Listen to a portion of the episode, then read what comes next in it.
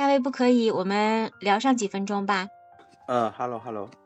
一直在倾听，没有离开我，没有抛弃我。你没有像张爱玲的母亲一样抛弃我。这个太难为情了，就是觉得主播的声音很好听，然后那个讲这个故事娓娓道来呀，就讲张爱玲的事情，就感觉这个气场很舒服啊。所以谢谢。读过张爱玲的文章吗？没印象了，应该是读过啊。应该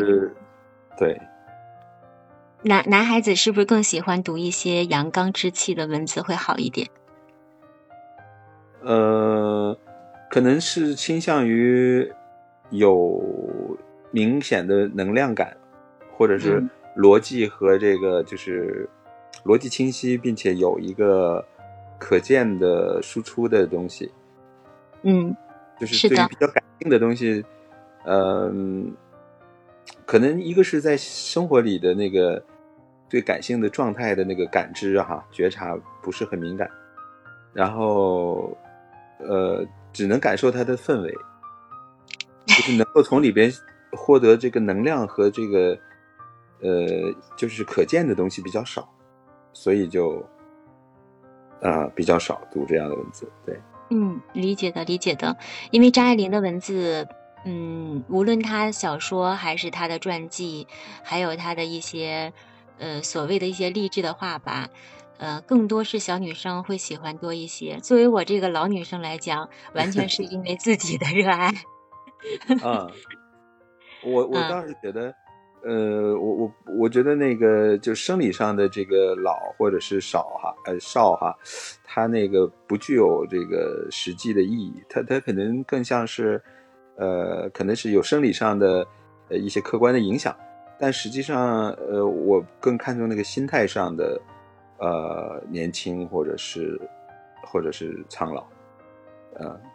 谢谢，谢谢你，你肯定我还很年轻。呃，对，我觉得年轻的心态，或者说，呃，我我个人觉得要让自己的生活变得有趣，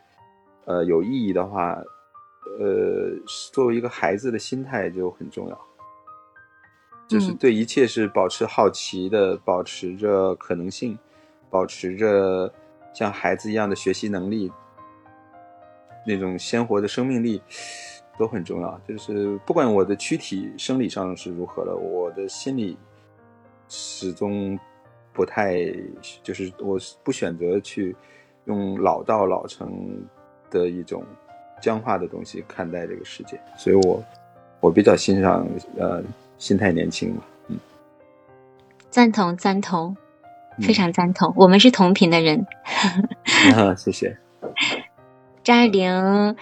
她的故事里边，她没有完转呃完整的一本传记，但是她会把自己的人生会变着方的变着法子的写到了每一个长篇小说当中。所以在每个长篇小说当中都有他的影子。读他的文章太悲凉了，其实挺悲凉的。呃，如果有朋友们能和我一起聊一聊，可能还会好一点。当自己就是全部去读他的文的时候，会特别悲凉。就是他他缺爱缺的太多了，他从小缺爱缺太多了。我我觉得他能有这种基调啊，悲凉的基调，呃，也是一种坦诚吧，就是一种诚意。呃，那那么人们是是不是从这个可以从悲凉的基调里边，或者是从他的这种坦诚诚意里找到能量的？这这个我可能这个又是很理性的男性思维了，不好意思，我的噪音有点大。就是呃，我我我有一种感觉，我觉得人类的真实的情感的表达应该都能找到能量，因为嗯，但凡是坦诚真实的。呃，就有机会引发共鸣，就是相当于我们去面对这些真诚的这种感情，或者甚至包括伤痛的话，呃，只要是只要是真诚细腻的，应该就应该就有能量，只是可能缺少一些方法。嗯，嗯，我我太喜欢你这句话了，就是呃，在这种悲凉当中，他有自己的专属的一种能量。呃，我特别喜欢，我觉得你一下点醒了我。嗯，谢谢。嗯，是的，嗯，他虽然在我们读起来，因为他的文字还有他的这种过往和人生的整个履历，让我们读者读起来会觉得他很孤独、很悲凉。但是你刚才那句话就突然点醒了我，真的是点醒了我。他很享受这种状态。嗯。所以，只因为他这种状态，才能写出这么好的文字出来，然后这么多好的文章，这么多好的小说，才让我们后人，嗯，甚至过了一百年，或者我们再过两百年，再去读他的时候，都能感同身受，都能有代入感。如果他要是缺少这种悲凉感、这种孤独感，可能往往写不出来。呃，对的，呃，我我的理解就是，呃，不管是什么情绪哈，当然就是。呃，人们会对情绪有好恶，每个人都会有自己喜欢的情绪、不喜欢的情绪。但我最近也在读一些叫“情绪是什么”，或者我会理解，就是人走过的很多路，感受的很多氛围，那种情绪状态，呃，它都是有有价值的。那当你承认它有价值，并且去接纳它，从中找到这个共鸣的时候，我觉得。共鸣挺重要，比如说人都有低谷嘛。假如说低谷的时候，你发现人人都特别乐观阳光，根本就没人去写悲伤和痛苦的时候的心境，是不是觉得很孤独？就没没有共鸣，没有人似乎跟自己是一样的有有有伤痛的状态的时候，我自己会有一种孤独感。但是当人处在这个状态，发现原来其这个。有人不但也在这个状态里走过，而且还能用美妙的文字去表达出来，我就好像那种孤独感就就减少了，甚至会觉得，就像刚才说的，我非常正能量的一句话，就是我相信，就是任何情绪它都有能量，就是嗯嗯，谢谢谢谢大卫，不可以，嗯，非常期待，而且我 我我觉得。分享他的故事还挺有现实意义的，有点像说，嗯，那些痛苦带给人的能量，那些力量，一个是表达和就是觉察的力量，另外一个可能也许啊有这么一种阶段，就是从呃痛苦悲伤的觉察的这个力量当中。获得去 打破环境或者打破命运的那个对自己影响的力量，这这这个可能可以在明天你解读的这个和胡兰成的关系里边，可以试着看是不是能找到一些可以去探讨的点。太好了，我期待着你明天再次来到房间，我们一起来探讨、来分享。嗯，好的，非常感谢，呃。主持人选择，应该说这个还是视角比较独特的。虽然是文坛上很有很有名，但是去立体的从他的这个人生，从他个人的这个命运、这个痛苦的能量的角度来解读，我觉得非常鲜活。我就是很感谢主持人的这个选题吧，我还是感觉挺好的。嗯客气了，客气了。嗯，我是平时比较喜欢名人传记，所以读名人传记会多一点。那我是想，嗯，正好通过现在也自己比较比较空闲嘛，然后再加上喜马拉雅有这样的一个空间，嗯，我是想能为自己定一个目标。自己看过的书和自己未来即将看的书，然后想做一百个名人传记的这么一个专辑。我刚才把图片发发进来了，就包括女性成长，包括男性成长。就是我在传记当中，我有一种感觉，就是嗯，我看文学类的书会多一点，然后读那种呃思维逻辑还有学习这方面的书要少一点。所以可能我不是学霸级的，我我我我这样子。嗯，都有用，都有用。就是如果综合在一起，可能就挺有意思的，可能会有一些碰撞。我也在试试着从那个习惯的，就是逻辑思维比较强的这个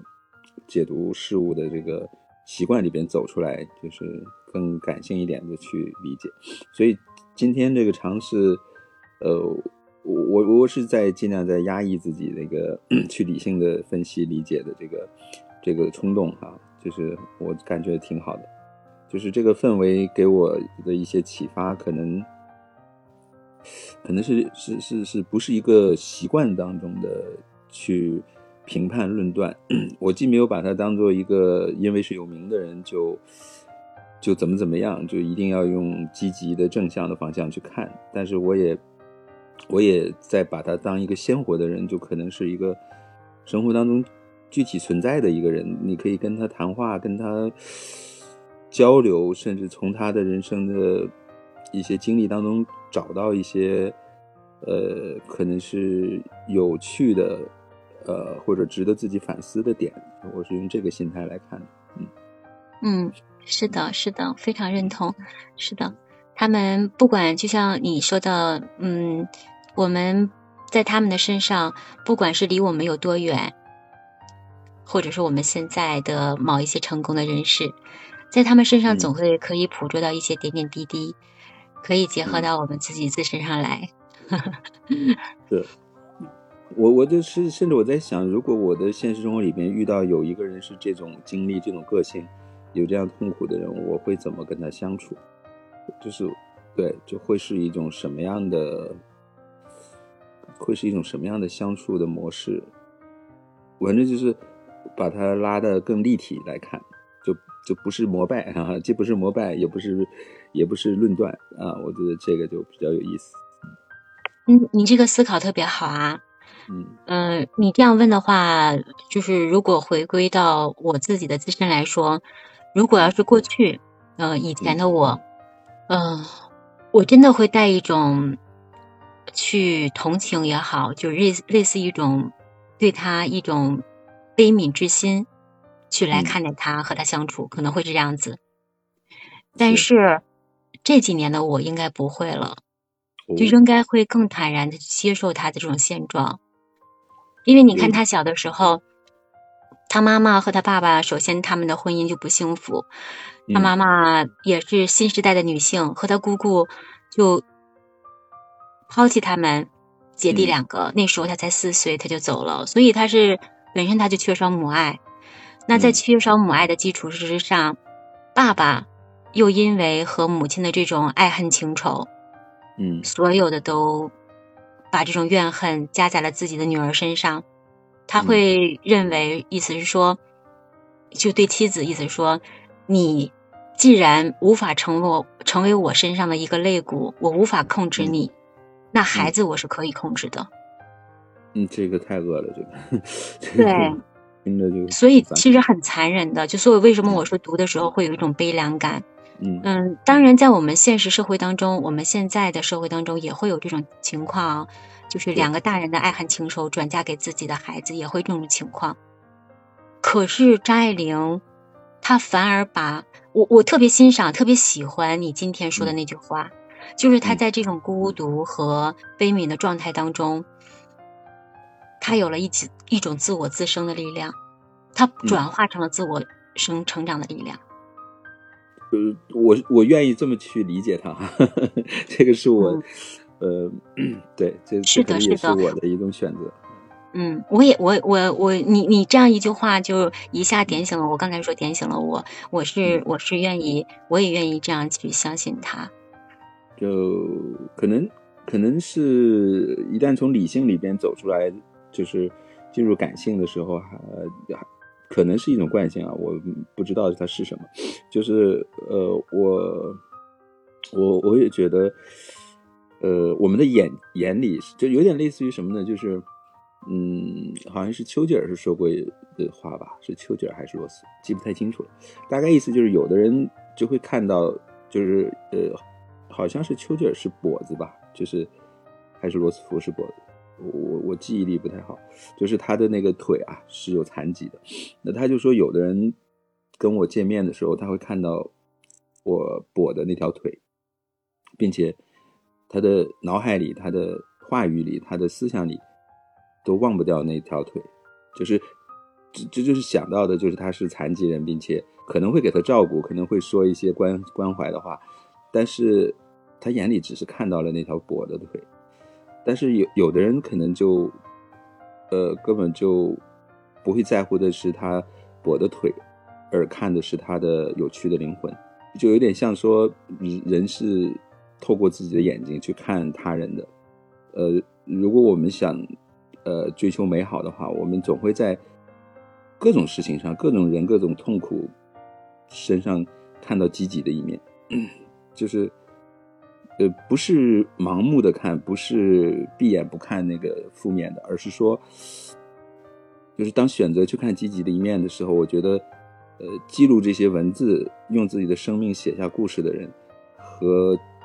阅读这个故事的人，可能都有某种层次的。某种层面的解脱吧，嗯。嗯，就是不再局限于故事和文字本身，而是对，就是而是可以更 呃更开拓、更开拓视角和思维的去看这个事儿，这样